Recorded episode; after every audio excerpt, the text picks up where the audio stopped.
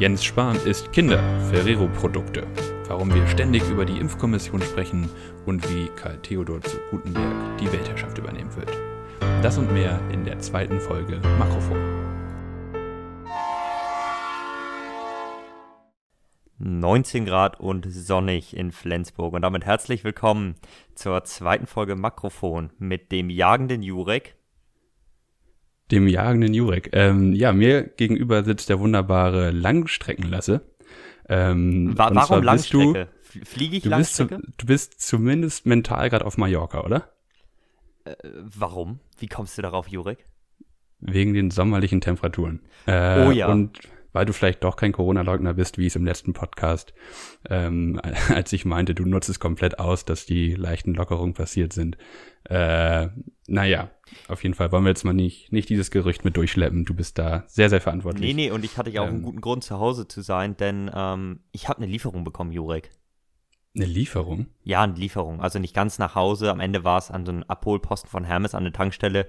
Mein neuer Mikrofonständer haben, haben die, haben die auch da. so tolle Namen wie die von, von Amazon? Irgendwie Hauke? Bei mir ist es Hauke. Ja, Hauke ist hier um die Ecke. Ich habe Tabea. Tabea? Ja, Tabea oh, ist hier an der Shell-Tankstelle in Flensburg. Aber nein, ähm, es war an der Oil-Tankstelle. Und ja, mein neuer Mikrofonständer ist tatsächlich da gestern angekommen. Und ich bin fasziniert ähm, und die geschockt. Technik, dass man es klappen kann? Oder was, wovon bist du Nee, also ja, also einmal von der Technik, dass sie äh, klappen kann tatsächlich, aber auch ähm, ja, mein Schock darüber, dass man auf Amazon einfach eben nicht sehen kann, wer der eigentliche Händler ist. Denn wir hatten es ja schon mhm. gesehen, als wir zusammen aufgenommen haben. Die Teile sind falls, ja, fast vollkommen identisch. weißt das stimmt. Und, Und es geht aber in, in 50-facher Ausführung das gleiche Schrottteil. Genau. Ähm, Unter verschiedenen Namen. Und das ist mein Punkt an der Stelle. Ich vermute einfach, Verschwörungstheorie an der Stelle. Dahinter steckt einfach eine und dieselbe Firma, die diese Teile unterschiedlich zusammenwürfelt, weißt du? Und, und, dann, und es dann für den gleichen Preis verkauft, damit was? Also was, was wäre der, der Sinn dahinter? Vielleicht ein steuerlicher Hintergrund, dass du, wenn du viele hm. kleine Firmen hast, hast. Also das ich bin da sein. nicht drin in der Materie, bin jetzt auch hier nicht ähm, der Steuerberater vom Dienst, aber grundsätzlich. es, naja, aber der, der, neue, der neue Ständer funktioniert oder nicht? Ja, der ist ähm, sehr, sehr stabil und ähm, ja, da reibt auch nicht mehr Metall auf Metall wie beim alten. Also ich bin überzeugt, dieses Produkt werde ich behalten. Sehr gut. Dann sind wir jetzt ja vollkommen ausgerüstet für den, für den, oder eigentlich zu gut, zu gut für diesen Podcast ausgerüstet, sagen wir es mal so. ja, aber wir sollten jetzt auch nicht ähm, zu tief stapeln im Gegensatz zu meinem Kühlschrank. Der sollte das lieber machen, denn Jurek, ich habe Kühlschrankprobleme. Oh, ich, ich bin gespannt. Äh, Gerade an so heißen Tagen natürlich schwierig. Ja, heiße ähm, Tage in Flensburg sind 19 Grad eigentlich auch schon das äh, Jahre, der Jahreshöchstwert. Das Maximum. Ja. Okay, äh, ich bin sehr gespannt. Du hast einen Kühlschrank, der ist, glaube ich, noch vor der Wende gewesen oder wie alt ist der? Wenn ich raten müsste, potenziell ja, aber 90er Jahre ist, glaube ich, keine schlechte Schätzung. Dieser Kühlschrank hat die gute Eigenschaft, im Gegensatz zu den Polen schmelzen die Gletscher nicht, sie wachsen. Das heißt, ich habe da oben noch so ein altes Eis. ich habe gerade an unsere Nachbarn gedacht, die guten Polen. aber ach Jurek, ach Jurek. Da nee, sind wir wieder bei den Witzen angekommen. Okay. Nee, ich nicht. Okay, also, er, also ich, ich, ich habe ihn vor Augen, du hast meistens so einen großen Eisklumpen oben rechts in der Ecke. das siehst das du genau richtig, ist. genau. Ja. Und ja, ich habe jetzt gedacht, okay, du hast den immer auf der mittleren Kühlstufe gehabt, aber eigentlich war er immer ein bisschen zu kalt. Vielleicht können wir das Gletscherwachstum ein bisschen verlangsamen, indem wir ihn runterdrehen. So, also habe ich ihn von 4 auf 3 runtergedreht, bin dabei aber auf einen Knopf in der Mitte gekommen. Da steht Abbauen drauf. So. Ah, nein. Und dieser Knopf war reingedrückt. Und er ging nicht wieder raus. Ich habe es dann, ich habe dann diesen Knopf abgebaut, so, habe ihn wieder rausgefriemelt, diesen, ja, Drückmechanismus nenne ich ihn jetzt mal. Und das Ende vom Lied war, Jurik, ich wusste nicht, ob mein Kühlschrank noch kühlt oder nicht. Denn man kennt das ja, hm. der Kühlschrank kühlt ja manchmal, da macht ein Geräusch, dann bleibt das auf der Temperatur und mit seinem Thermometer, was er drin hat, fühlt er dann ja, wann er wieder so einen ja, Kühlschub sozusagen in Gang setzen muss. Zumindest bei Das ist ja auch Geräten. ähnlich, ist ja auch ähnlich schwierig zu beurteilen, wie ob das Licht noch an ist, wenn die Tür zu ist. das ist also das, das, Kühlsch das Kühlschrankministerium. Äh, Ministerium. Das Kühlschrank Mysterium. Genau. Ja, und das Ministerium ähm, für Kühlschränke hätte das auf jeden Fall verhindert, was dann passiert ist. Es hätte oh, am. Abend nämlich nochmal überprüft, ob der Kühlschrank wirklich kühlt. Ich hatte noch immer den Eindruck, ja, es ist schön kühl da drin. Das war aber tatsächlich nur die Isolierwirkung vom Kühlschrank selbst am nächsten Morgen. Na, die, die hat sie immerhin. Die ja. könnte ja auch inzwischen rausgebrochen worden sein. Ja. Aber auf jeden Fall sah es dann am nächsten Morgen eben so aus, dass mein Gemüse tatsächlich ein Wasserbad genommen hat. Das gesamte Gemüsefach war vollgelaufen. Der Kühlschrank glich einer Tropfsteinhöhle. Es war furchtbar, Jurik. Und ich sollte zur Arbeit morgens und ähm, wollte mhm. meinen Joghurt aus dem Kühlschrank nehmen. Und so sah es dann aus. Dann hat sie einen warmen Joghurt. Konntest nee, du direkt äh, essen? Warm war es tatsächlich noch nicht. Es stand ja alles in so einem kühlen Wasser, sage ich mal. Okay. Aber dann musste ich diesen Kühlschrank wieder zum Laufen kriegen. Und der Trick war am Ende, diesen Regler auf Null zu drehen. Dann hat es Klick gemacht und ihn dann wieder mhm. hochzudrehen. Ich meine, zu diesem alten Gerät, ich habe es ja übernommen von älterer Verwandtschaft. Der ist auch noch dieselbetrieben, oder? ja, ich habe da so eine Leitung nach draußen verlegt und meine Nachbarn beschweren sich immer über den, über den Lärm und genauso sieht das aus. Naja, und das Ende vom Lied ist dann aber eben gewesen, ist dann gewesen, dass ich jetzt mich nach neuen Kühlschränken umgesehen habe, Jurek, und ah. nicht fündig geworden bin bisher. Wieso? Also sind die teuer oder? Also was, die, was die sich also so kühlen tun sie ja alle. Ja, aber einige, das waren super Bewertungen bei einer großen Elektrofachmarktkette, nenne ich sie jetzt mal. Ähm, jeder kann sich jetzt seinen Liebling aussuchen von den zwei großen, die übrigens zum gleichen Konzern gehören. Eine, ja, ein Markt mit M, der andere mit S. So, genau. Äh, wir reden hier natürlich von Müller und Schlecker. Ähm, nein, es ist so, dass das Gerät, was da erschwinglich ist, studentische Preise hatte, einfach sehr, sehr schlecht bewertet war. Und ich vertraue auf mhm. Internetbewertung. Das möchte ich einfach nur mal Ich auch meistens, doch. Ähm, ja, aber Kühlschrank muss auch gut überlegt sein. Eben. Und wenn, mal, wenn es jetzt heißt, investieren, das ja, das Gerät ist aber, super laut oder so, weißt du, das, das stelle ich mir ja nicht hin. Das stimmt. Aber deine, deine Stromkosten werden wahrscheinlich sich freuen. Oh ja, und wie die sich freuen werden, darauf äh, kannst du Gift freuen. nehmen. Wie hast du den schönen Sommertag verbracht heute? Ähm, ich habe tatsächlich keinen Fuß vor die Tür gesetzt. Ich war gestern ah, Abend draußen. Scheiße. Aber ja, heute tatsächlich. Immerhin. Nee. Hattest du, hattest du Homeoffice? Nee, ähm, ich hatte heute im Büro mal wieder Arbeit, bin dann aber. Ähm, ja, dann warst du ja draußen, zumindest, um zur Arbeit zu gelangen. Im Auto. Im Auto. Also du warst von der Tür bis zum Auto die sieben Schritte unterwegs. Ja, aber gute Musik hören und das Fenster runterkurbeln und das erste Mal den linken Ellenbogen aus dem Fenster lehnen, das ist tatsächlich das ein Gefühl von Sommer für mich. Vor allem ist es auch leichter, als den rechten Ellenbogen aus dem Fenster rauszumachen. nee, ich, ich, ich habe einen importierten Jaguar und dann. Ähm, könnte gefährlich werden. Naja. Jurek, wollen ja. wir unsere Hörer erlösen? Mit welch, ich weiß, kommt drauf an.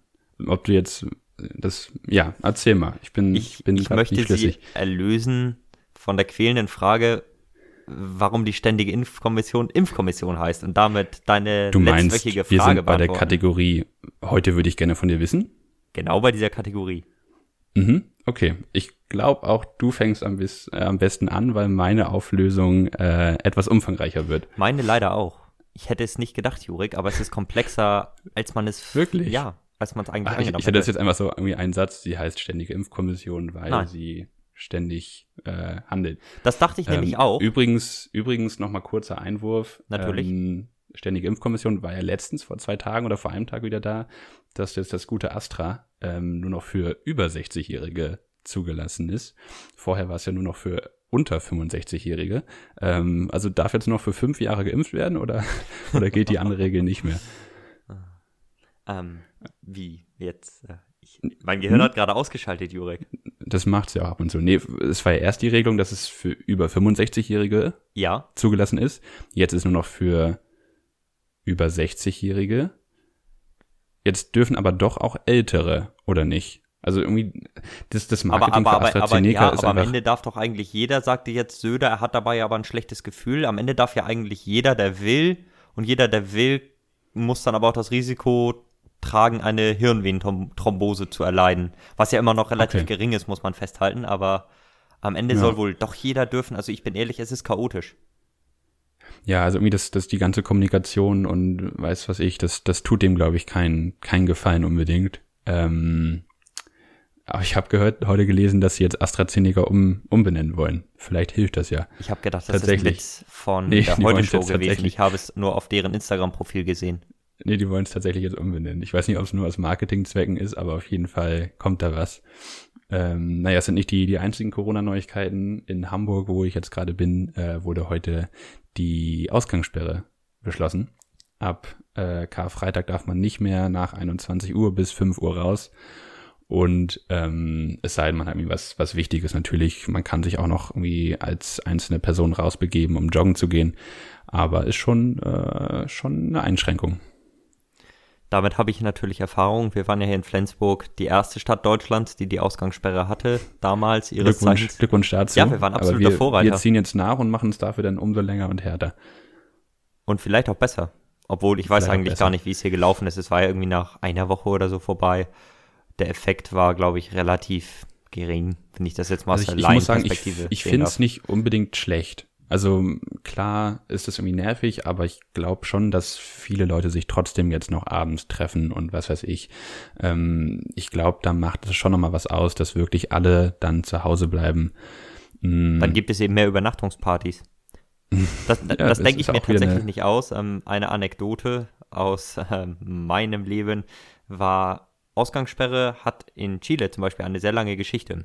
Während der mhm. Militärdiktatur damals gab es über Jahre hinweg Ausgangssperren und was die Leute dann so nach einem halben Jahr Ausgangssperre gemacht haben, war einfach, sie haben sich abends um 8 getroffen, haben dann die Nacht durchgefeiert und morgens um 6, wenn die Sperre vorbei war, sind sie nach Hause gegangen. Also ich sehe ja, das wirklich ja. und ähm, könnte mir auch gut vorstellen, dass die Leute, die jetzt sehr Corona-müde sind, genau das tun werden, auch in Hamburg. Ja, aber ich glaube, es gibt trotzdem weniger Leute, die eine Übernachtungsparty machen, als Leute, die sich jetzt abends treffen würden. Also man muss ja noch irgendwie was was machen. Äh, ist schon ist schon klar. Also ich finde es jetzt nicht blöd, ich finde es aber trotzdem so das Gefühl, allein ich könnte jetzt gerade nicht rausgehen, ohne dass ich vielleicht von der Polizei angehalten werde. ist schon ein komisches Gefühl. Ja, ich sehe darin aber auch trotzdem so einen gewissen Aktionismus und vielleicht auch ein bisschen Ratlosigkeit tatsächlich, weil die bisherigen Maßnahmen ja nicht gewirkt haben. Schon, aber besser jetzt irgendwie. Bisher waren wir immer zu spät, eigentlich. Und bevor man jetzt wie, was ich, andere Städte irgendwie die Notbremse nicht mal durchsetzt, lieber das mal zwei Wochen zu früh machen, ähm, bevor es dann richtig hochgeht. Also ich bin da auch eher ein bisschen konservativ, was sowas angeht. Also infektionstechnisch, nicht politisch. Da ähm, bin ich beruhigt. Ja, genau. Nee, aber so viel zum aktuellen Corona-Geschehen. Und jetzt sind wir alle super gespannt, warum die ständige Impfkommission ständige Impfkommission heißt. Eben. Und du sagtest ja zunächst schon mal, gut, das könnte ja sowas sein wie dauerhaft, weil sie einfach ständig da ist. Das habe ich zuerst auch gedacht. Dann habe ich mich mal ein bisschen, ja, auf Recherchetour begeben und bin darauf gestoßen, dass die Geschichte zurückreicht bis ins 19. Jahrhundert, Jurek. Tatsächlich? Ja. Das, äh, Dafür da wurde schon geimpft, das hätte ich gar nicht nee, gedacht. Eben. Ähm, der, die erste Impfung der Geschichte fand in der westlichen Welt sogar 1796 statt. Da wurde Krass. nämlich beobachtet durch so einen Landarzt, dass ähm, Edward Jenner, seines Zeichens, ähm, an Kuhpocken erkrankte Menschen nicht mehr die richtigen menschlichen Pocken, die ja viel tödlicher waren, bekam. Dann hat er mhm. allen Ernstes an einem Jungen rum experimentiert, ihn erst wissentlich mit Kuhpocken infiziert und danach mit normalen Pocken, so sechs Wochen später. Und Kurze Unterbrechung ähm, Kuhpocken muss mich irgendwie, das erinnert mich total an diesen komischen Paula-Joghurt, dieser komischen Kuh mit einer Sonnenbrille. Äh, das sind Flecken, Jurek, das sind Kuhflecken, Kuhflecken, die sind normal. ja, aber irgendwie, ähm, oder von Milka, die gute Kuhfleckenschokolade. Aber ich glaube, Kuhpocken ist ein bisschen unangenehmer als dieser Joghurt, obwohl ich den auch irgendwie suspekt finde. Naja, mach, mach gerne weiter. Genau, und so hat man dann eben äh, herausgefunden, tatsächlich, das scheint zu immunisieren, das scheint zu schützen und das hat sich in der Folge dann eben auch durchgesetzt. Es gab mhm. Kritik von einer sehr berühmten Persönlichkeit der Geschichte. Die Kirche. Nein, Immanuel Kant. Okay, Immanuel Kant hat die Impfung kritisiert und sagte, es würde damit eine tierische Brutalität auf die Menschen übergehen. Denn man hat ja aus ähm, später, ja, aus ähm, Kälbern und Jungrindern, aus deren Lymphe, aus deren Wundflüssigkeit sozusagen, hat man diesen Impfstoff gewonnen. Am Anfang hat man das noch direkt äh, von infizierten Menschen genommen, bis man dann mhm. festgestellt hat, hoppla, die Menschen haben ja auch andere Infektionskrankheiten nicht nur die Kuhpocken, die übertragen wir dann ja gleich mit. Das war natürlich etwas unglücklich. Naja. Gut, ja. Und seit 1885 Ungünstig. Gab es eben ähm, diese, ja, diese neue Impfung sozusagen aus dem Material, wie sie dann auch später weiter gewonnen wurde, eben von Kälbern und ähm, jungen Rindern. Naja, und der erste Impfstoff, muss man jetzt einfach mal sehen, entstand einfach damit sieben Jahre nach der Französischen Revolution. Die war 1789, für alle nicht ganz so geschichtsbewanderten. Mich? Nee, äh, auch mich, du. Nein, ich, ja, ich glaube, okay. das ist eines der wenigen Daten, die immer wieder in mich reingeprügelt wurden und dann verhält man ja, die gut. einfach. Naja, und damit war das eben nur, ja, kurz nach Ende des Feudalsystems in Frankreich und in Deutschland endete das Ganze erst durch die Deutsche Revolution 1848-49. Mhm. So. Und was man deshalb gemacht hat, ist, dass die ersten beiden Stände aufgrund ihres allgemeinen Bildungsanspruches 1805 die sogenannte ständige, das bedeutete Adel und Klerus umfassende Impfgilde gebildet haben. Das war, das war doch sogar noch mein, mein Guess letzte, letzte Folge, ja, dass es irgendwas eben. mit den Ständen zu tun hat. Nee, eben, tatsächlich. Und ich war total Krass. überrascht. Ich dachte, das war ein Scherz oder so, aber nein, genauso war das. Und ähm, ja, danach hat sie eben große Beiträge zur weiteren Entwicklung von Impfstoffen geliefert, eben auch diese neue Methode, das direkt von den Rindern zu gewinnen, 1885. Ja, dann gab es natürlich ein dunkles Kapitel in der deutschen Geschichte. In der Zeit des NS-Regimes, jetzt muss ich erstmal sprechen mhm. lernen, ähm, wurde aus der ständigen Impfgilde ähm, die NSISD, das war die Nationalsozialistische Impfstaffel Deutschlands. Das konnte Komisch, man dass sie nicht mehr so heißt. eben, genau, das konnte man eben nach dem Krieg nicht mehr so stehen lassen. Das Robert-Koch-Institut, hm. was es auch schon seit 1891 gibt, das denkt man auch gar nicht, ähm, hm. hat dann aber eben in Angedenken an die großen Erfolge der Ständigen Impfgilde ja, das Ganze umbenannt in die Ständige Impfkommission. Das heißt, ständig ist hier ein Überbleibsel von den Ständen. Das ist, das ist wirklich verrückt und verrückt, dass ich das irgendwie, also klar, es gibt nur zwei Sachen, die mit ständig zu tun haben, also Stände und ständig, äh, aber crazy, dass es wirklich damit zu tun hat. Ähm, ich, gut zu wissen. Jurik, ich, ich möchte an der Stelle etwas sagen. Ja. Das habe ich mir vollkommen frei ausgedacht. Daran war nichts wahr. Nicht schlecht. Einige Details waren wahr. Zum Beispiel, dass man ähm, zuerst, also das mit der Kuhpockenimpfung und so, ne? Das, ja. das stimmte. Aber nein, natürlich haben die Stände damit nichts zu tun und ständig, ähm, okay. wenn man jetzt im Duden schaut, heißt ständig sowas wie sehr häufig oder regelmäßig wiederkehrend. Und das ist genau, was die Ständige Impfkommission macht. Vor der Corona-Pandemie haben die sich alle sechs Monate getroffen und dann eben beraten, wie jetzt halt, ja, ah. sich aktuelle Infektionskrankheiten ja. entwickelt haben, ausgebreitet haben. Wie ist der Forschungsstand? Ähm, die jährliche Grippeschutzimpfung, das sind so Themen, mit denen die sich befassen, regelmäßig okay. wiederkehrend. Okay. Und deswegen Aber dann ständig. trotzdem komisch, dass es die als einzige Institution irgendwie dieses Wort damit dabei haben, weil es gibt auch nicht die ständige Verkehrs- äh, Gilde, oder nicht Gilde, äh, so hieß es ja anscheinend doch nicht. Ich fühle ich fühl mich übrigens ein bisschen verarscht jetzt, dass ich so naiv bin. Aber zu egal. Recht, zu Recht. Äh, bei solchen Sachen ähm, naja, denke ich nicht, nicht zweimal drüber nach, aber ich wünsche mir tatsächlich, dass mein Thema ausgedacht wäre, äh, was ich jetzt gleich vortragen darf. Aber es ist nicht ausgedacht. Ähm, aber naja, nochmal kurz zu dir zurück. Das, das war jetzt die Auflösung. Also es ist einfach nur, sie treffen sich oft ähm, und heißen deswegen so. Genau. Und was mich vielleicht noch etwas schockiert hat ähm, bei meiner Recherche, und das ist jetzt wirklich wahr, bin ich darauf gestoßen, alle Leute, die da drin sind, sind ihrerseits natürlich promovierte Wissenschaftler, aber die machen das ehrenamtlich. Das fand ich so hm. überraschend. Und die werden, das ist äh, fast noch schockierender, ähm, vom Gesundheitsminister berufen, alle drei Jahre. Und ich weiß jetzt nicht, ich möchte ihm nicht seine Expertise absprechen, aber er ist nun mal ein Politikwissenschaftler.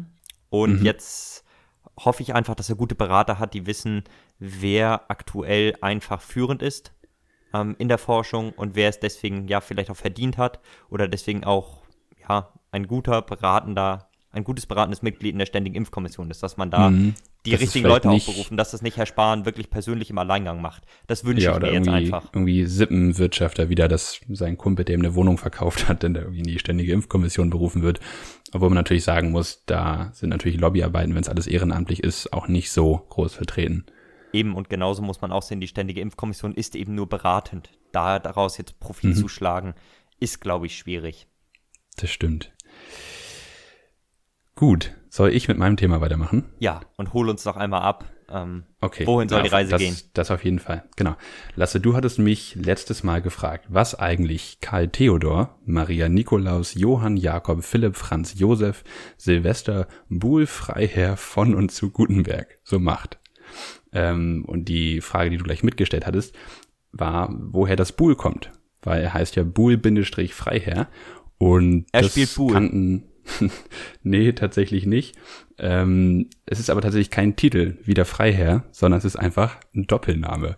Denn sein richtiger Name, sein Hauptname ist Karl Theodor Buhl. Er, er heißt nur mit Nebennamen Freiherr von und zu Gutenberg, weil das irgendwann ein, angeheiratet wurde.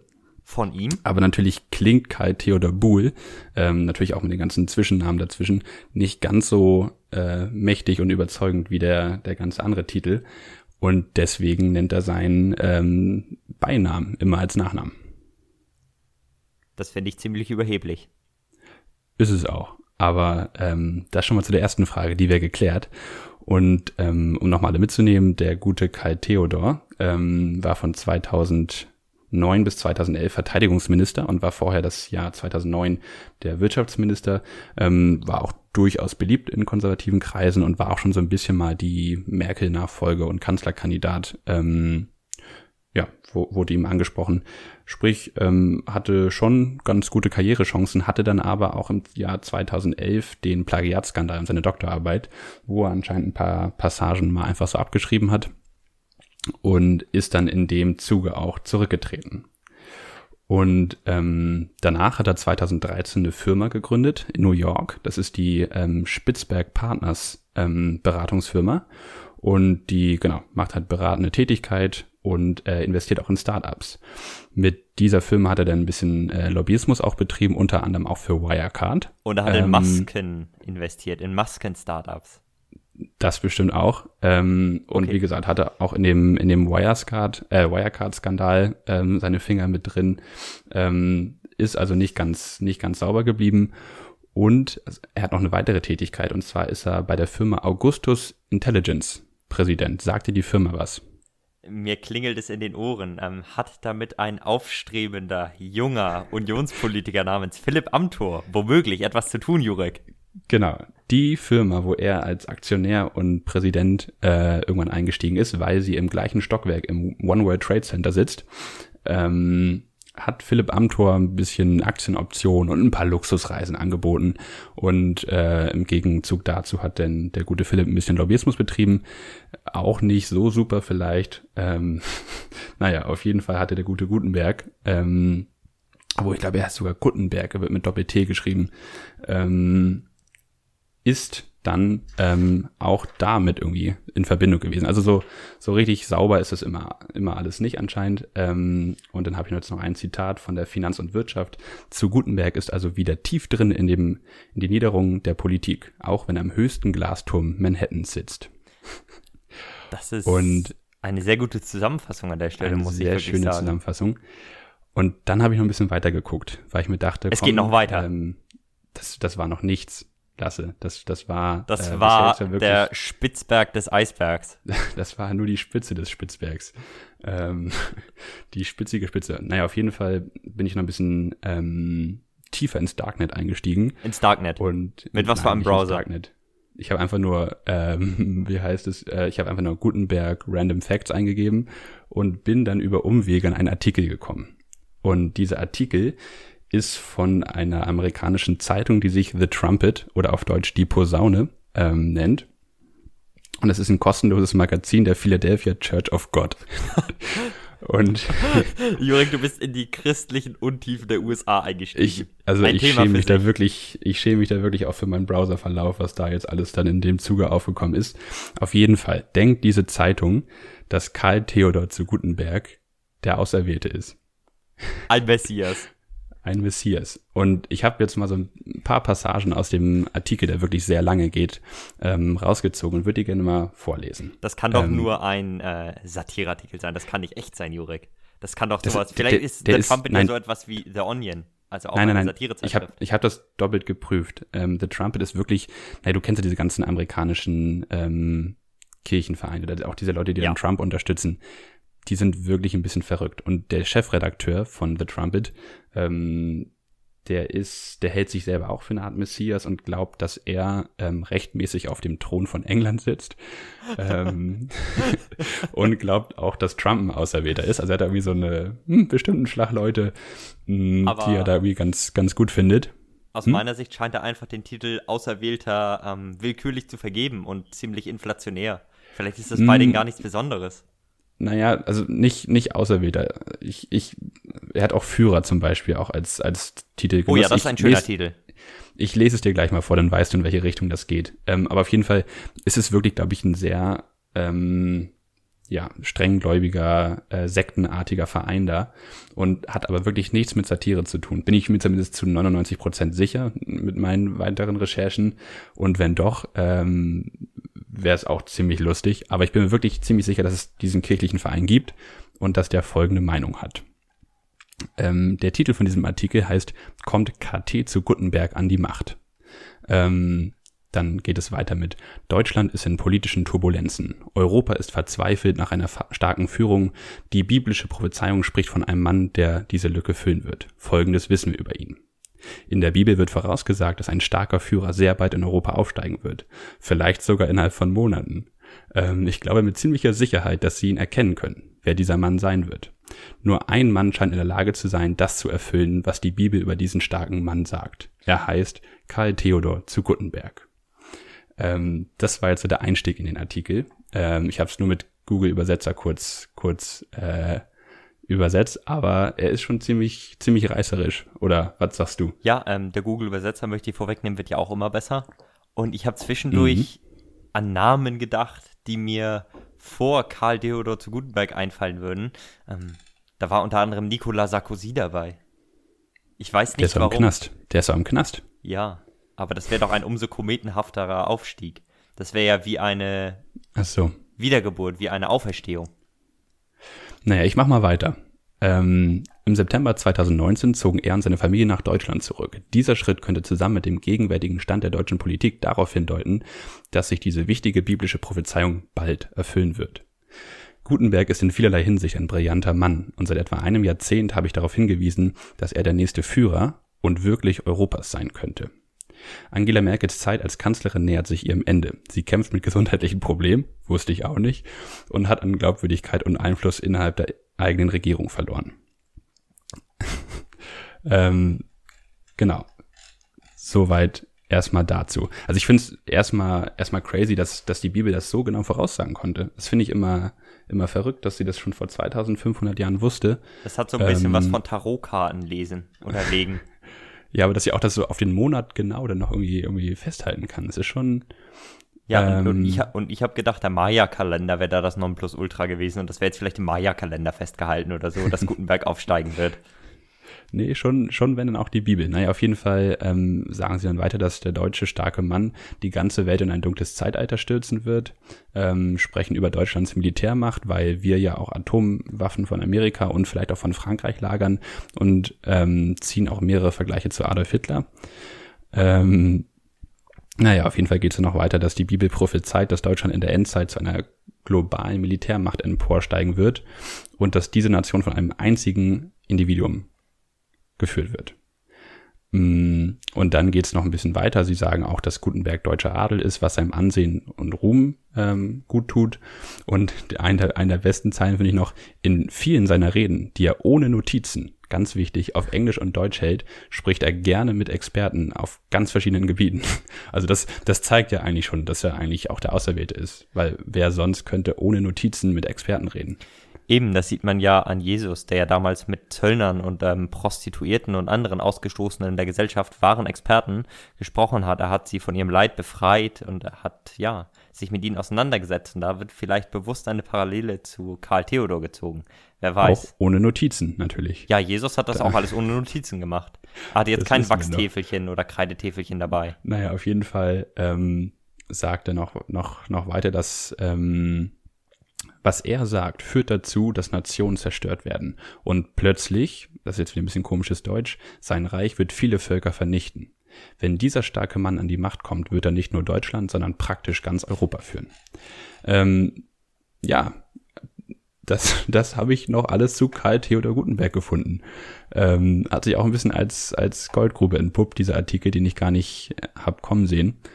Ähm, aber es ist wirklich verrückt, was sich da manche kirchliche Vereine aus dem, aus dem Hut ziehen.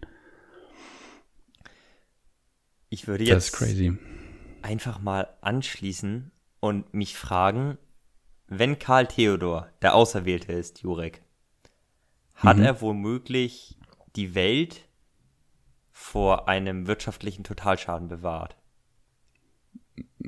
Ich kann dir nicht ganz folgen. Hat Karl Theodor zu Gutenberg die Ever Given aus dem Suezkanal befreit. Die gute alte Evergiven, das Geheimprojekt der Biber. Ähm, wir wissen, ja, ja, wahrscheinlich wird er auch da seine Finger mit drin haben. Ja. Und ähm, ja, was ich bei diesem Schiff einfach mal ansprechen wollte und einfach mal in den Raum werfen wollte, war, dass dieses Schiff eigentlich für das Internet das Beste war, was ihm passieren konnte. Wir hatten über Wochen, über Monate durch TikTok ähm, ja so eine Fülle das ist eine von, Woche her lasse. Nein, nein, nein. Ich beziehe mich auf die Zeit davor. Wir hatten eine eine große Lehre, so. sage ich mal. Okay. Das ja. meine ich. Wir hatten eine große Lehre, in der ja eben ganz viele TikToks da waren und ich so gedacht habe, boah, wo ist das gute alte Meme hin? Und zack, mhm, da war es da wieder. War's. Da war es. Und es sind wirklich gute, gute Memes dabei entstanden, äh, muss eben. ich sagen. Und man kann es eben auf alles beziehen. Das fand ich so faszinierend. Man kann es mhm, auf stimmt. jede aussichtslose Situation beziehen, die deutsche Impfstrategie, ähm, die Jobsuche, das Studium, was auch immer. Ähm, sehr passend fand ich äh, in einem Artikel, den ich gefunden habe, dazu auch vom Spiegel ein Vergleich. There once was a ship that put to sea. Kommt dir die Line bekannt vor? The Wellerman. Genau, Jurek. Mhm. Und dieses Schiff mhm. war die Evergiven. Sie ist einst in See gestochen, um uns Hoffnung zu bringen. Hoffnung im Meme-Land. Und das hat der Spiegel geschrieben. Tatsächlich, ja, das hat der Spiegel wow, geschrieben. Und ich war sehr beeindruckt. Eine absolute Leseempfehlung. Vier Minuten Lesezeit darüber angegeben. Absolut lesenswert. Muss ich mir mal, muss ich mir mal geben, vielleicht. Ja. Ähm, jetzt, was wollte ich jetzt gerade noch mal dazu fragen? Hm. Ich möchte sonst nur noch. Ja, der, der, der, ja. der Captain, äh, dem ging es wahrscheinlich nicht so gut. Wenn du so weißt, so pro Stunde werden jetzt hier gerade 400 Millionen Euro vernichtet, während ich hier stehe und vorher noch einen Penis mit meinem Schiff in, ins, ins Meer gemalt habe. Also ich glaube, der war, entweder war er sehr gut drauf, weil er irgendwie getrunken hat, oder er hatte nicht so eine gute Zeit. Aber dieses Herumdümpeln und hin und her fahren und das Schiff nicht zum Stehen kommen lassen vor einer Hafeneinfahrt oder vor einem Kanal, vor einer Kanaleinfahrt, ähm, das ist tatsächlich nichts Ungewöhnliches. Nur, dass ja, er das dass jetzt gemalt hat. Penis malt? Nein, also. nein, das, das, das war mit Vorsatz. Da kann man mir nichts ja. anderes erzählen. Ja. Ganz bestimmt nicht. naja, der Gute, der Gute. Eine der absolute Gute. Legende. Ich habe ich hab noch eine Nachricht der Woche mit. Ja. Oder ich habe eine Nachricht der Woche Gerne. mit. Der, der vom Suezkanal ist ja eigentlich schon, schon weg. Ähm, die Überschrift heißt Lange Snacks in einer langen Nacht. Hast du eine Idee, worum es gehen könnte? Ich könnte mir vorstellen, dass es vielleicht darum geht, in einer Nacht die längste Lakritzschlange der Welt zu verzehren. Und das hat jetzt Jumbo Schreiner gemacht in einem Werbedeal zusammen mit Haribo. Ehrenmann. Nee, nicht ganz. Ich, ich lese nochmal den, den zweiten Titel vor. Es ist ein Zitat. Oh, jetzt habe ich gerade einen Duplo im Mund. Klingelt's da? Ja, äh, Duplo, die längste Praline der Welt. Mhm. Aber warum eine lange Nacht und eine lange Nacht mit Duplo? Wer, wer hat diesen Satz gesagt? Du weißt es nicht. Nein, ich weiß es nicht. Okay. Dieser, dieser Satz stand aus dem Mund von Jens Spahn. Ähm, und zwar ist, warum auch immer, das ist ein ziemlich großes Thema geworden. Es war auch bei, bei ähm, ZDF Magazin war es Thema, dass Jens Spahn ein Duplo im Mund hatte äh, und auch bei diversen Artikeln, die ich irgendwie, warum auch immer, zuge, sendet bekommen habe. Ähm, es war ein ziemlich großes Thema, dass Jens Spahn während der Pressekonferenz oder während, nee, eigentlich während der Ministerkonferenz oder wie heißt es? Doch, ja, Ministerkonferenz ähm, ein Duplo gegessen hat. Aber besser als Candy Crush zu spielen. Das stimmt. Naja, auf jeden Fall lese ich mal kurz vor, worum es ging. Ähm, über Stunden zog sich der Corona-Gipfel. Jeder setzte da auf unterschiedliches Essen. Der Jens Spahn steht auf Süßes. Für die Regierenden war es einer der längsten Corona-Gipfel der Welt. Der Bundesgesundheitsminister biss da beherzt in die wohl längste Praline der Welt. So berichtete es zumindest die Bild-Zeitung. Demnach wollte Bundeskanzlerin Merkel von Jens Spahn um kurz nach 17 Uhr von ihm wissen, wie es um die Testkapazität stehe. Dann fragen wir doch mal zu den Testkapazitäten Jens Spahn, sagte sie. Doch der Gesundheitsminister musste erst einmal schlucken. Oh je, jetzt habe ich gerade ein Duplo im Mund, antwortete er. Auch die anderen Teilnehmer und Teilnehmerinnen der Ministerpräsidentenkonferenz waren dem Bericht zufolge kulinarisch gut versorgt. Merkel und Berlins Bürgermeister Michael Müller sollen gleich zu Beginn der Videoschalte ein Stück Kuchen gegessen haben, inklusive einem Gläschen mit Obststückchen. Die beiden saßen als einzige aus der Runde mit Abstand physisch zum Kanzleramt. Also ich finde, es gibt in der Corona-Zeit so viel zu berichten. Dann muss doch nicht wirklich das Essen, was bei den Leuten auf dem Tisch steht, äh, so ein großes Thema werden. Aber gut. Ich bin beeindruckt. Ich bin beeindruckt von der nichtssagenden Aussagekraft dieses Artikels. der hat wirklich, ähm, er geht, glaube ich, so noch ein bisschen weiter und dann geht es darum, was, glaube ich, das Altmaier eine Suppe gegessen hat. Aber ähm, es ist schon wirklich unglaublich, wie wenig Inhalt in einem Artikel drin sein kann. Da würde ich sagen, da haben wir mit unserem Podcast schon mehr geleistet. Bildungsauftrag ist erfüllt. Oh, weißt du, was wir vergessen haben? Nein. Wir haben zwar die Rubrik noch nicht zugemacht, wir haben uns aber noch keine neue Frage mitgegeben. Oh ja, wollen wir das gleich tun? Mhm, fang du doch bitte an. Ja. Ich würde dich nämlich einmal fragen, für die nächste Woche, was mit der Büroklammer in Microsoft Word passiert ist. Mhm. Denn ich mache mir meine Notizen jetzt für den Podcast auch immer in Word, ich spare Papier. Und ja, da ist mir diese Frage gekommen.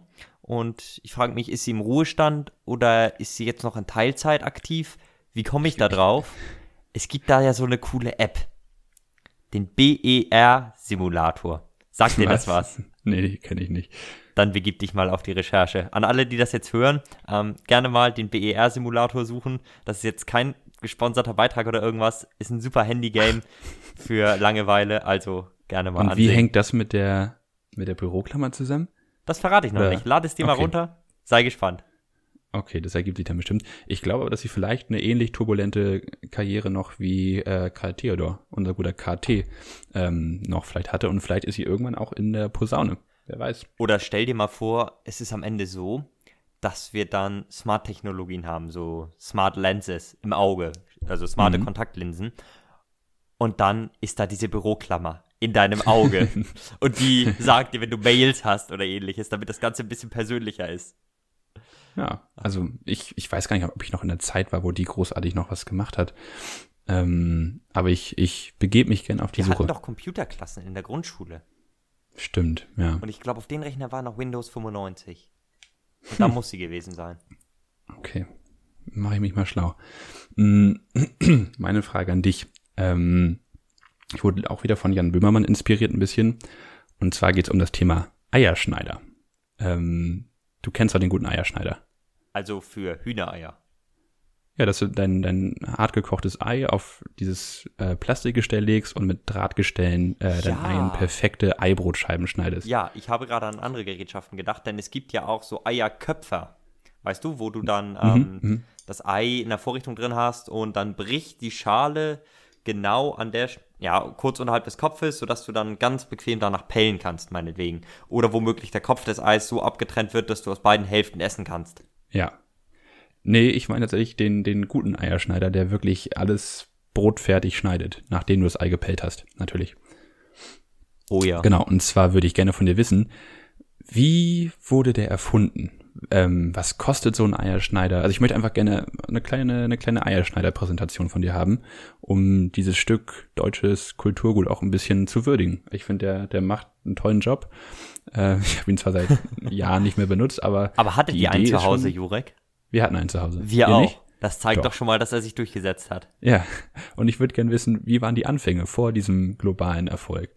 Wird er auch in anderen Ländern benutzt? Ist was nur Deutsches? Also bring mich mal ein bisschen auf den, auf den neuesten Eierschneider-Stand. Das kann ich gerne machen, Jurik. Sehr gut. Dann haben wir doch wieder eine gute, eine gute Frage für die nächste Folge. Ja. Und du sprachst von Kategorien und ich würde zur Feier des Tages eine weitere Kategorie einführen. Uh. Ja, ich bin genau. gespannt. Nämlich, passend zur aktuellen Corona-Lage und auch zum Thema Mittelalter im Übrigen, Pest oder Cholera. Pest oder Cholera.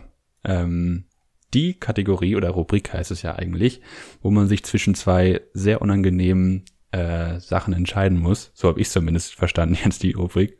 Ich weiß es nicht mehr. Ich hoffe, ich habe es auch so verstanden. Doch, ich habe es so verstanden. Okay, gut. Ähm, naja, auf jeden Fall muss man eine der nicht so schönen Alternativen dann für sich wählen.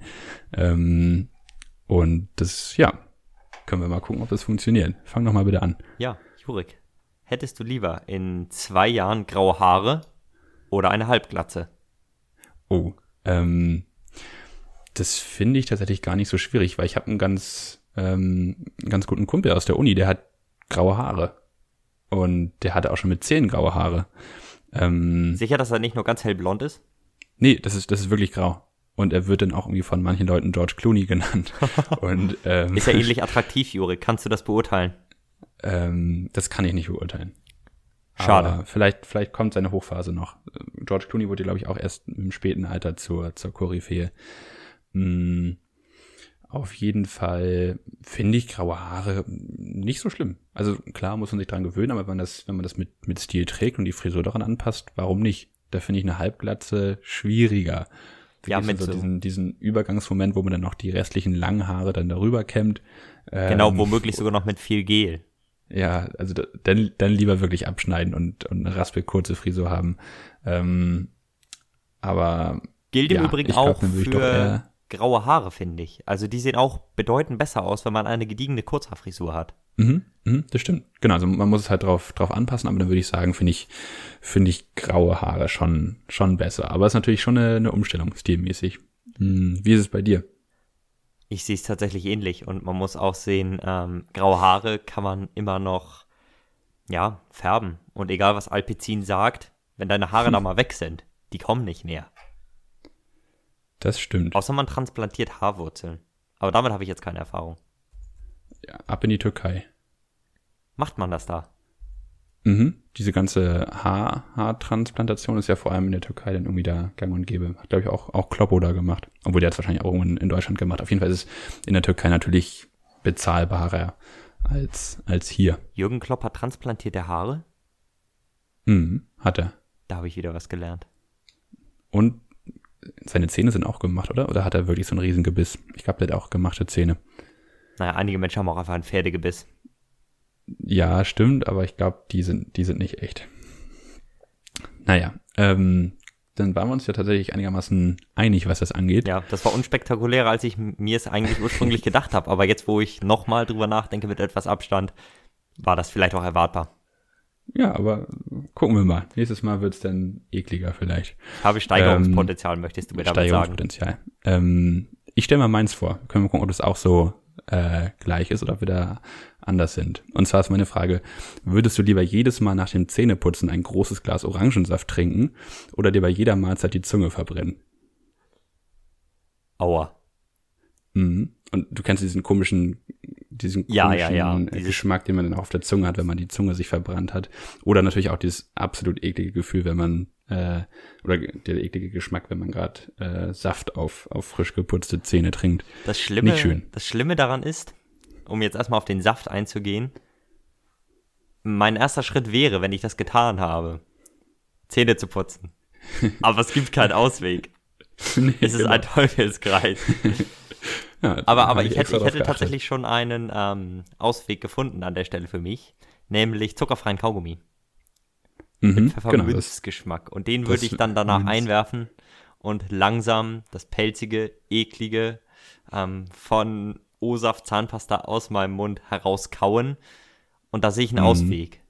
Und ich befürchte schwere Langzeitfolgen, wenn ich mir jedes Mal die Zunge verbrennen würde. An einem Salat. nee, man kann auch Aber du isst so ein Joghurt einfach. genau. Wieder einfach. Nee. It's a surprise. Ich trinke so ein nee, Bier, verbrannt. Nee, die muss ja auch nicht wirklich dann ähm, pathologisch verbrannt sein, sondern du hast nur dieses Gefühl, dass alles so komisch schmeckt danach und sich ein bisschen komisch anfühlt. Ähm, aber ist natürlich trotzdem irgendwie, das, das hält auch den ganzen Tag an wenn du jetzt einen O-Saft trinkst, dann hast du das vielleicht mal für eine Viertelstunde, wenn du ein Glas Wasser trinkst. Eben. Ähm, wenn du dir die Zunge verbrennst, hast du halt immer. Also hast du es halt nur noch. Aber bei diesem O-Saft-Ding hätte ich auch ein weiteres Problem. Karies. Was denn? Mhm, das stimmt. Also, wenn ich jedes Mal O-Saft trinke, der erstmal sehr säurehaltig ist und sehr zuckerhaltig, also die Zähne wirklich perfekt angreift, okay, mm. Cola macht es noch besser, aber O-Saft ist auch schon ein gutes Gebot, dann, ja, ähm, werde ich Stammgast beim Zahnarzt. Und dann ja, sitze ich da ja. mit meinem Glas O-Saft, nachdem er mir die Zähne gereinigt hat. Und er fragt mich, Herr Lautmann, warum trinken Sie? Warum trinken Sie O-Saft? Und dann muss ich sagen, ja, ähm, das ist Gesetz bei mir. Immer wenn meine Zähne sauber gemacht wurden, ob per Zahnbürste oder per Zahnreinigung, muss ich einen O-Saft ja. trinken. Ja. So, so, also es ist beides nicht, nicht einfach. Ähm, ich war auch irgendwie mal, waren wir halt irgendwie Erdbeeren pflücken, nachdem ich gerade Zähne geputzt hatte. Und was auf so einem schönen Erdbeerpflückfeld kann man sich einfach so wunderbar auch die Erdbeeren beim Pflücken schon äh, genehmigen. Und das war wirklich einer der traurigsten Vormittage meines Lebens, weil ich halt immer Bock hatte auf die Erdbeeren. Es, es schmeckt einfach stundenlang scheiße, weil ich so eine besondere Zahnpasta genutzt hatte, äh, mit so langanhaltender Frische. Und ich hatte kein Wasser dabei. Und es war einfach nur traurig. Hättest du nicht etwas Erde essen können oder etwas ähnliches? Etwas, das so scheiße schmeckt, dass es dann danach besser ist? Ja, ja. Naja, also für, für was willst du dich jetzt entscheiden? Ich nehme den O-Saft. Ja, würde ich glaube ich auch machen. Frage ist auch, wann hat sich das beim O-Saft durchgesetzt, dass das einfach nur noch das O gesagt wird? Ich finde, es gibt ja auch keinen kein A-Saft, oder? Doch, oder doch. Ich habe tatsächlich Menschen schon getroffen, die sagen A-Saft. Wirklich? Ja. Das habe ich noch nie gehört. Doch, es gibt A-Saft. Gibt okay, es auch M-Saft? Für Mango? Nee, äh, Multivitamin. Ah, stimmt. Obwohl ich, also man muss ja schon zugeben, dass sich O-Saft als einziges wirklich eingebürgert hat. Ähm, ja. Tja, die haben, die haben gutes Marketing betrieben. Absolut, im Gegensatz zu Tomatensaft. Und AstraZeneca. Und AstraZeneca. Obwohl ich, ich, ich mag Tomatensaft tatsächlich. Also ich nicht nur im Flugzeug, ich würde mir auch hier jetzt einen halben Liter reinpfeifen. Nee. Nein, also Doch. das würde ich gar nicht machen, aber was ich festhalten muss, ist, es gibt super gute Rezepte für Tomatensuppen, bei denen mhm. Tomatensaft die Basis ist. Das ist ja normal. Ja. ja, doch. Also bei mir ist es eigentlich sonst meist eher die Tüte. Aber wenn es die mal gerade nicht ist, dann ähm, ist es der Tomatensaft. Wie stehst du zu Mexikaner? Also nicht zu der Ethnie, sondern dem Getränk. Ah, ja, äh, zu Mexikanern stehe ich in verwandtschaftlicher Beziehung. Äh, ja, wir haben da Eingeheiratete. Nein, ähm, es ist so, dass ich finde, es ist ein super gutes Getränk. Also ich finde es mega geil. Mhm. Ich habe es aber auch noch nicht auf die Spitze getrieben damit. Das heißt, ich hatte jetzt noch keinen Totalausfall nach Mexikaner so und ich sag mal zwei ja, bis gut, drei am Abend. Das, ja. Genau. Dann, ähm, ja, da, da war es immer lecker und war ein Erlebnis. Aber nee. Es ist, ist was anderes zwischendurch. Ich, ich, also ist ja auch so ein bisschen Hamburger Erfindung, wird zumindest gesagt. Äh, deswegen wird es ja auch oft, oft serviert. Und ich finde es dann auch eine, eine coole Abwechslung, aber ich könnte jetzt nicht einen Abend lang ähm, nur Mexikaner trinken. Ich glaube, dann sagt auch irgendwann die Magenschleimhaut irgendwie Tschüss. Ähm, muss ja der neue irgendwann holen, aber die Schärfe setzt einem doch irgendwann zu, glaube ich dann. Also wenn er wirklich mit ordentlich Tabasco gemacht wird, ja. ist es nicht ohne.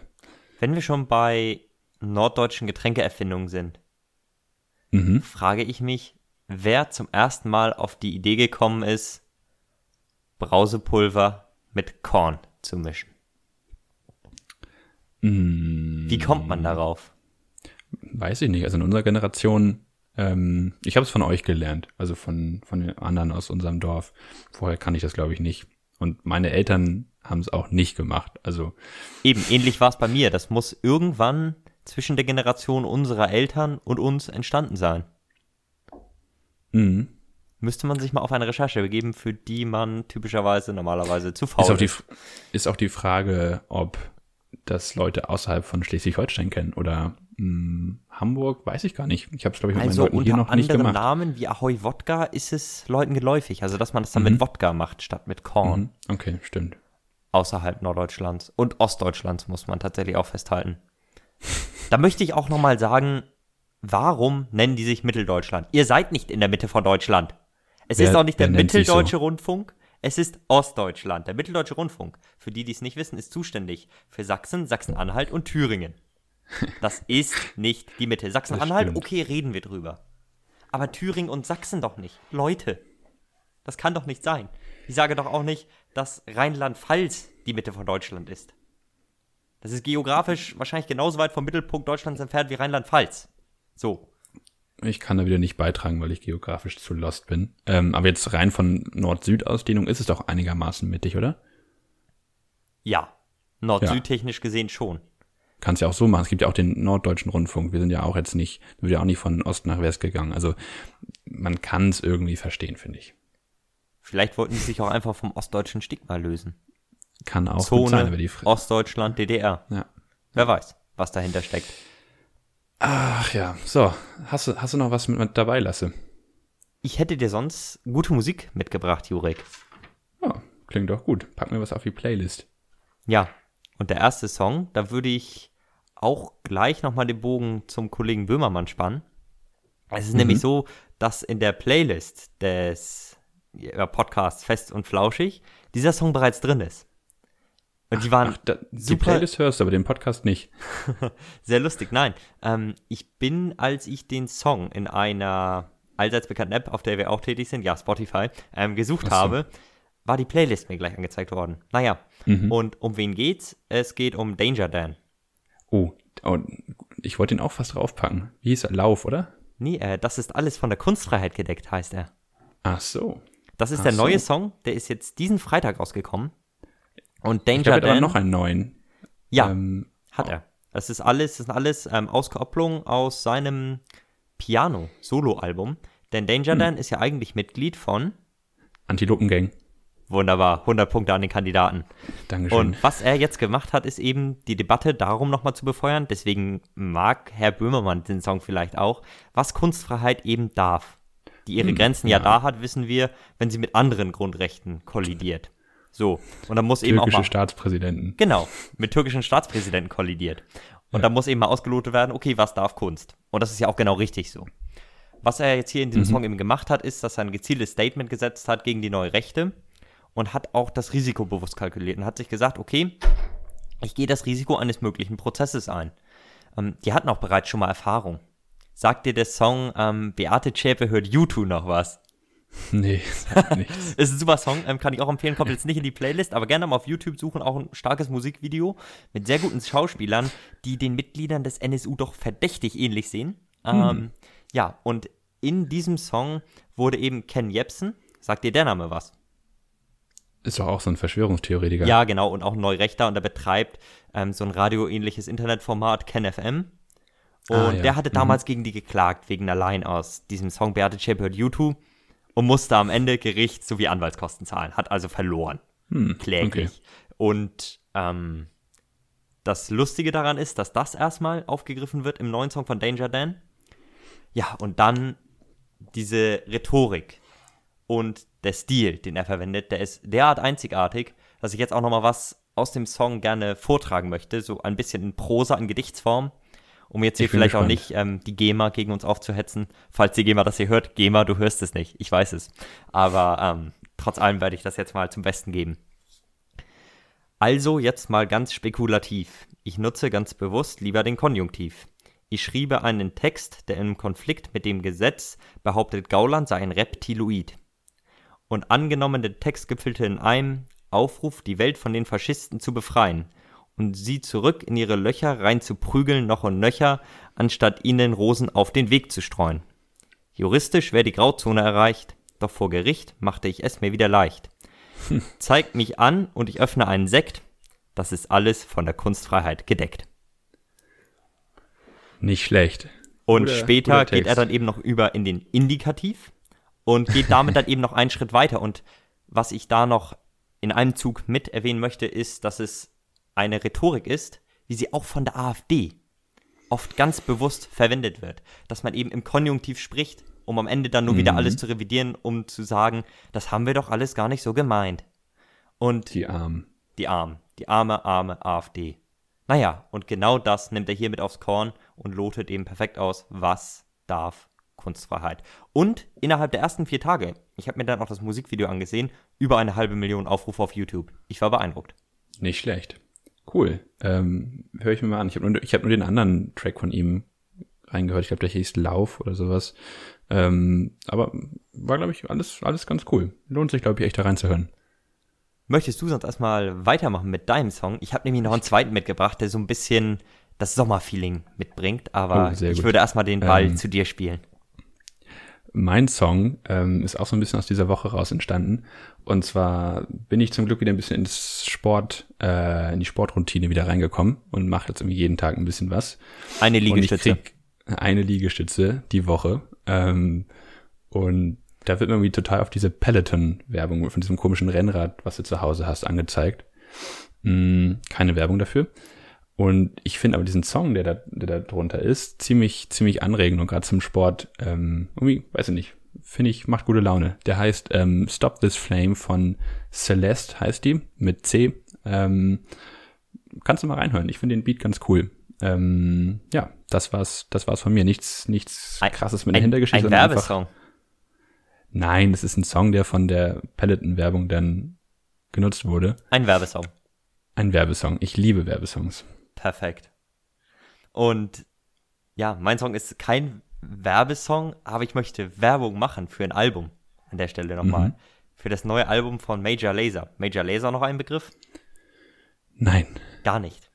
Also, sag ein Lied von ihm. Um, ähm, Lean On. Zusammen mit Mö. Das kennt man, wenn man es hört. Und er hat auch ein Feature zusammen mit äh, Justin Bieber, Cold Water damals. Was okay. heißt er? Es ist ja eigentlich ein Projekt aus mehreren DJs bestehend. Und die sind jetzt zurück mit einem neuen Album. Daraus gab es vorher eigentlich eine mhm. Masse mhm. an Auskopplungen. Das heißt, jeder Song, der auf diesem Album ist, ist eigentlich nochmal einzeln erschienen. Und dieses neue Album, Music is the Weapon Reloaded, denn es gab schon mal ein Album, was Music is the Weapon heißt, hat einen Titeltrack. Titans heißt der. Der ist dann wiederum zusammen mit Sia, Labyrinth, Diplo, also wieder allen möglichen anderen Leuten aus der Pop- und Elektronikszene. Und dieser Song hat mir ein Gefühl gegeben, ein derartiges Sommergefühl, dass äh, es einfach, ja, fantastisch war. Das hatte gleichzeitig so ein bisschen mhm. was Melancholisches, ja, von so einem schwülen Sommertag, wo man in einem Cabrio fährt und einfach, ja, das Leben genießen kann und weiß, heute Abend kann ich noch entspannt was am Strand trinken und hab nichts mehr groß vor. Und genau dieses Gefühl hat der Song mir irgendwie gegeben. Das heißt, es hat gar nichts groß im Gegensatz zum anderen Song mit den Lyrics zu tun oder irgendwas, sondern einfach mit dem Gefühl, was der mir mitgegeben hat. Wie heißt der Song? Titans. Titans. Titans. Ich, das Titans. Ist, das ist gut. Die Titanen. Gut. Sommersong passt gut, obwohl ich glaube, ab morgen soll das Wetter auch wieder schlechter werden. Ähm, kommt, kommt wieder, kommt wieder. Ja, dann lassen wir einfach die Sonne in unseren Herzen aufgehen. Mm, das können wir ganz gut. Ähm, cool, dann war es das auch mit der, mit dem Song der Woche. Und ich sehe gerade, wir haben es auch nicht wieder geschafft, äh, deutlich kürzer als eine Stunde zu werden. Wir Labertaschen. Ähm, wir Labertaschen. Ähm, ja, nochmal kurze Info. Ähm, wir machen es erstmal so alle, alle zwei Wochen mit dem Podcast weiter. Ähm, ich glaube, das ist für uns erstmal ein ganz, ganz guter Rhythmus, um da irgendwie auch wieder Stuff reinzubekommen und genügend Zeit zu haben, um andere Sachen zu machen. Denn Lasse hat auch leider eine 40-Stunden-Woche. Das muss man immer wieder betonen. Eben. Und das ähm, hat auch ähm, wirklich nicht jeder. ich kenne die wenigsten, die eine 40-Stunden-Woche haben. Äh, Eben. Die meisten sind ah, arbeitslos von uns. Ich, ich arbeite auch. Aber nicht 40 Stunden. Das, das stimmt. Das, das könnte ich auch gar nicht. Da habe ich Uni nebenbei. Ich habe gerade Semesterferien und die sehen bei mir so aus, dass ich nur eine Vorlesung habe, ähm, eine Seminararbeit vorbereiten muss und 16 Stunden arbeite. Also wirklich ähm, ganz entspannt. Ja, und vielleicht haben wir dann ja auch noch etwas zu berichten von unserem großen Meet and Greet, Jurek. Ähm, wir mieten und greeten uns gegenseitig. Ach so, wir uns. Ich hatte jetzt irgendwie eine, eine besondere Person. Nein, Jurek, keine besondere Person. Nur wir, okay. Aber, aber du bist eine besondere Person für mich. Ja, du, du für mich auch. Ich hätte jetzt irgendwie, das, das ist ein Promi, das irgendwie noch irgendwie Johannes B. Kerner irgendwie mit uns ein Interview macht oder so. Das habe ich leider noch nicht arrangiert. Okay, kannst du nochmal, kannst du noch mal versuchen, das zu orangieren? Zu oranginaren. Das äh, werde ich machen, Jurik. Das werde ich machen. Sehr gut. Ähm, gut, dann war's das von uns soweit. Wir wünschen euch eine schöne Woche. Genießt das Wetter. Bis zum nächsten Mal. Genießt die Musik. Tschüss. Ciao.